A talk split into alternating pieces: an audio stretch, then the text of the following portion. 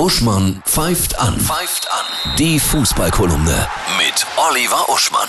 Hallo Oliver, ich grüße dich. Hallo Annette. Ja, du hattest völlig recht. Die Bayern sind schon längst drin in der Krise. Kaum angefangen, schon die Krise.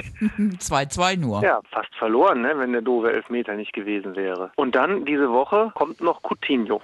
Geliehen mit Kaufoption von Barcelona. Jetzt muss man natürlich sagen, das ist zwar ein Weltstar, aber ich muss noch mal dran erinnern, an dieses numinose, raunende, wenn ihr ahnen würdet, wen wir schon alles sicher haben von Hoeneß vor ein paar Monaten. Weißt du, ich habe gedacht, wenn der sowas sagt, dann reden wir hier von Mbappé Ja.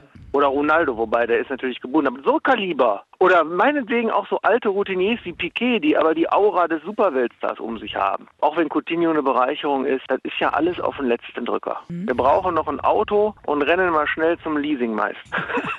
Ja, schöne Beschreibung. Naja, da werden wir das Auge drauf halten auf die Bayern. Was glaubst du dieses Jahr, wer wird mit dem Abstiegskampf zu tun haben? Ja, da prognostiziere ich die Überraschung, dass die beiden, denen eigentlich niemand zutraut, wirklich die Klasse zu halten, also Union Berlin und Paderborn, uns alle überraschen werden. Union Berlin sind ja wirklich kampfstark ohne Ende, haben mit dem Nevin Subotic, der ja auch bei dir in der Sendung war wegen Ja, seiner Afrika-Hilfe, toller Mann. äh, wirklich einen, einen, einen, einen schon älteren, aber sehr spielintelligenten Verteidiger geholt. Aber bei Paderborn, da geht ja wirklich jeder davon aus, die segeln wieder runter, so wie früher führt. Und das glaube ich nicht. Die haben ja schon sehr stark im ersten Spiel in Leverkusen gespielt.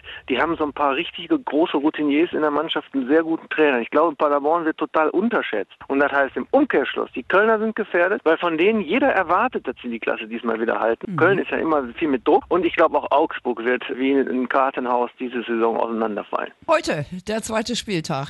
Was glaubst du, die Topspiele am Wochenende? Heute Köln gegen Dortmund, ein erstes Heimspiel von Köln wieder in der ersten Liga, beide Vereine hochmotiviert. Dann würde ich sagen, am Samstag Paderborn erstes Mal wieder zu Hause gegen Freiburg. Ich glaube, dass sie da einen guten Aufschlag machen werden. Das ist schon so ein Duell potenzieller Abstiegskandidaten. Und am Sonntag dann Hertha gegen Wolfsburg, weil die beide sehr stark gestartet sind. Das wird ein torreiches Spiel. Ach, Fußball ist herrlich. Gut, dass das wieder, ne?